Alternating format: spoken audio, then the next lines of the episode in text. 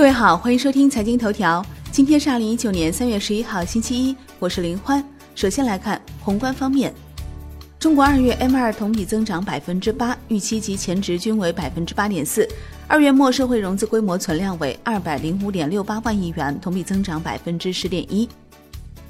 央行行长易纲表示。社融持续下滑态势得到初步遏制，中国稳健的货币政策的内涵未变，要体现逆周期的调节，同时货币调节在总量上要松紧适度。上海市市长殷勇称，建议外商投资全面实施准入前国民待遇加负面清单管理制度，要统筹好扩大开放和防风险的关系。上周，央行连续五个交易日暂停逆回购操作，实际净回笼资金三千二百四十五亿元。三月十六号将有三千二百七十亿元 MLF 到期。国内股市方面，央行副行长潘功胜表示，未来随着金融市场进一步的对外开放，以及我国股票市场和债券市场纳入主要的国际指数，这些还会进一步增加，衍生产品和对冲工具将来也会越来越完善。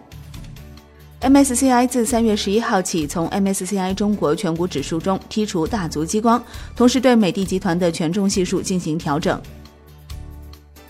金融方面，央行副行长潘功胜称，下一步将加强票据融资利率和市场利率的联动传导，引导金融机构加强内部管理，完善业务考核。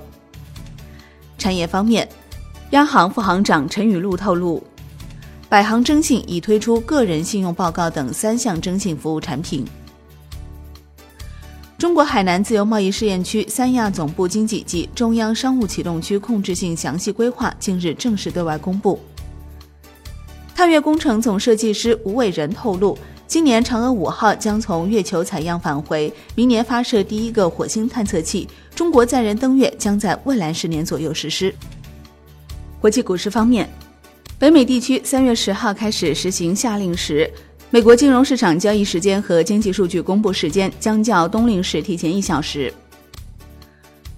波音主力机型半年内两次坠毁，回应称正在密切监控事故。商品方面，